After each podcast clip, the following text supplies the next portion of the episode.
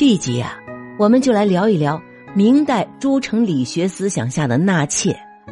妾又称小妻，是指古代男子在正妻以外纳的女子。妾是古代一夫一妻多妾婚姻制度的产物。在古代啊，纳妾的目的一般是祭祀，比如说正妻无子，正妻为表示贤良淑德，就会主动为丈夫纳妾，用来弥补一夫一妻制度下无子的遗憾。妻妾成群是古往今来每一个男人的梦想，既能满足男人的生理需要，同时是地位的外在表现。因此，纳妾就是古往今来男性荣耀的象征。明朝，纳妾是一种普遍的婚姻形式，达官贵人以及平民百姓都如此。但明朝崇尚诸城理学思想，因此，明代的纳妾在依据和风俗上与其他朝代宽松的制度相比较。有了明显的改变，纳妾受到了来自法律和社会习俗方面的双重限制和规范。同时，由于官方的认可和习俗的养成，使纳妾成为了一种社会上约定俗成的规矩。但是从情感方面来讲，纳妾对于婚姻的破坏是非常明显的，也让处在封建礼制之下的女性受到了更多的伤害。诸城理学思想下。五子是纳妾的法理依据，在明代，程朱理学的兴起和普及，使当时社会对妇女的贞洁观强调的无以复加的地步。同样相应的，男子在纳妾方面，在道义上也受到了限制。从理学思想上来说，统治阶级对纳妾是持反对态度的，但在中国古代，历来有“不孝有三，无后为大”之说。一个家庭没有男性后嗣是一件对不起祖宗的事情，在儒家思想和理学的影响下，无后所背负的后果比较严重，尤其是在道德层面，一个家庭没有男孩就是大不敬，是最大的不孝。但在实际生活中啊，并不是每个女性都能生育男孩，这就使人们面临一个如何解决人们对男性后代的渴望的问题。而纳妾就是最好的解决问题的方法，用纳妾来解决一个家庭对生男孩的期望，既尽到了孝道，也解决了家庭问题，从而减少了社会难题。明代律法明确将无子作为纳妾的理由，《大明律》上就有这样的明文规定：凡男子年满四十而无后者，得纳妾。从官方的法律和规定啊，就为男子纳妾找到了一个很好的借口。让纳妾成为受法律保护、官方支持的行为，也是在法律和道德的认同下，纳妾成为明代社会中的一种普遍现象。若是家中正妻未能为这个家庭生下一个男孩，她几乎就没有任何理由来反对丈夫纳妾；若是无子还反对丈夫纳妾，那就是悍妇。无子纳妾的规定啊，成为纵欲的有力借口。明政府所出台的相关纳妾规定。是为了符合理学思想中的孝道，避免出现无后的情况。但实际上，当无子纳妾的法律出现后，上至达官贵人，下至平民富户，并不会因为已经有子而拒绝纳妾行为，往往会因为自身的身份地位的不同而无视这条规定。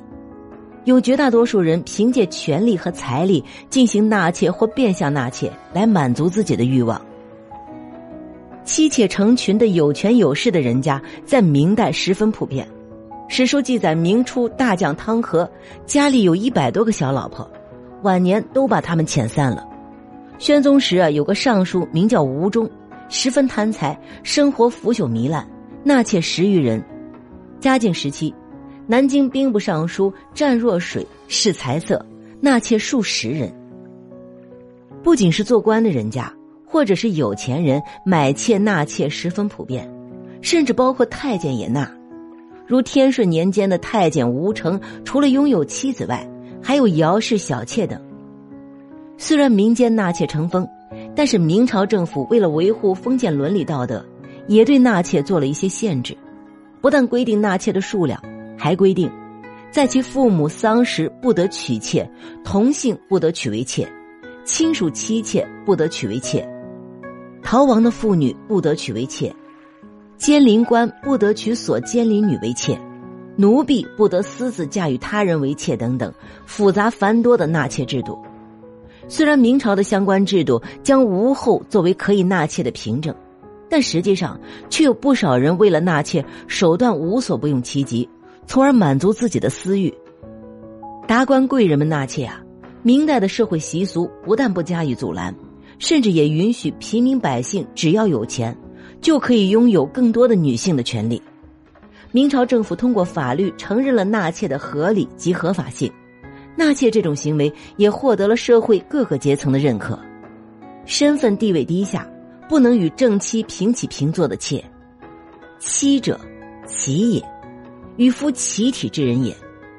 男女因婚姻关系的确立成为夫妻，妻在名义上是与夫平等及齐体的，而妾就不同了，妾者皆也，四人者也，小妾的身份自然是低于正妻的，因此在家庭伦理上是不能和丈夫平起平坐的，在家庭日常事务的处理中，基本上都是妻子全权负责，妾是无权过问的。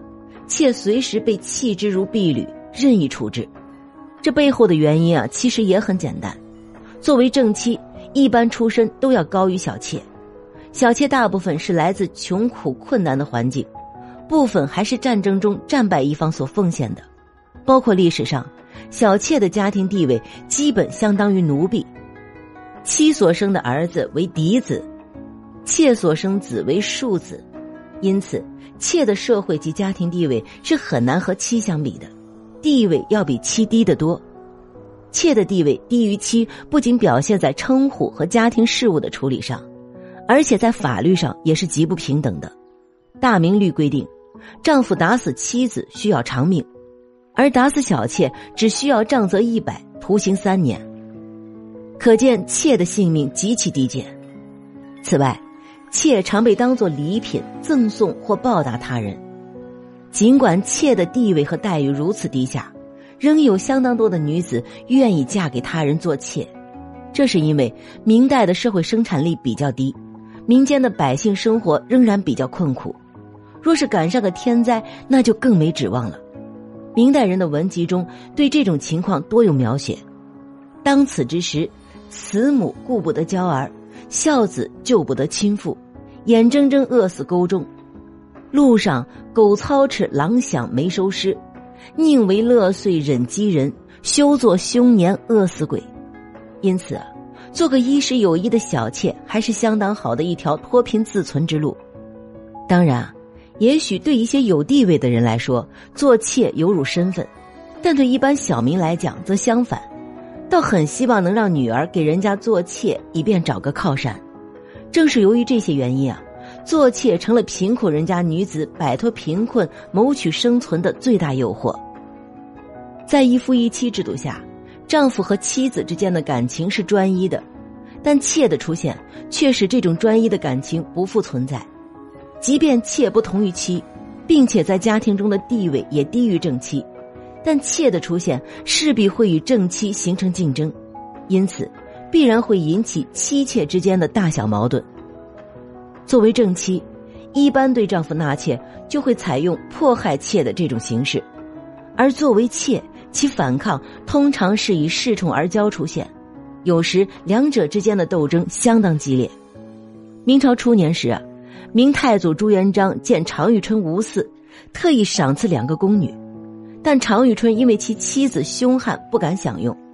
这一日。常遇春早起时，小妾捧水来伺候常遇春洗漱。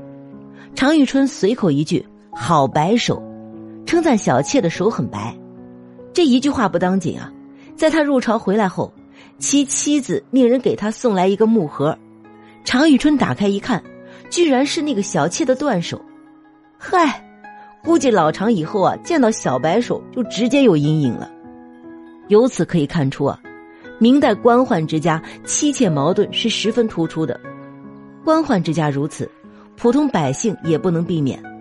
妻妾之争导致家中无休止的内战，最终两败俱伤。妾的地位比正妻低，但是如果年轻美貌的妾得到男人的宠爱，妻妾争斗便更激烈。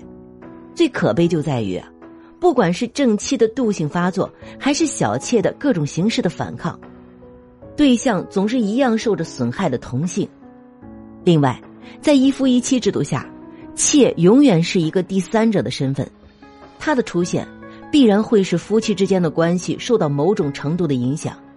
为妾者必然不甘心做妾，而为妻者自然也不能坐以待毙，因此会产生一幕幕的家庭悲剧。嘉靖时期啊，韩应龙中了状元以后，为了更快的向上爬，就娶了个大官的千金小姐做娇妻。有了娇妻，韩应龙又纳妾占婢，他那个娇妻也不能忍受，就大吵大闹起来，把韩应龙的面皮抓的是血痕如珠帘，没有一块好地方。没有了脸皮，这第二天怎么上朝啊？为了这张见不得人的脸皮，韩应龙当夜就自缢而死。由此可见啊，不论是什么原因，纳妾都会导致夫妻之间感情的破裂，甚至引发各种家庭惨案。本集播讲完毕，关注主播了凡先生，听书不迷路。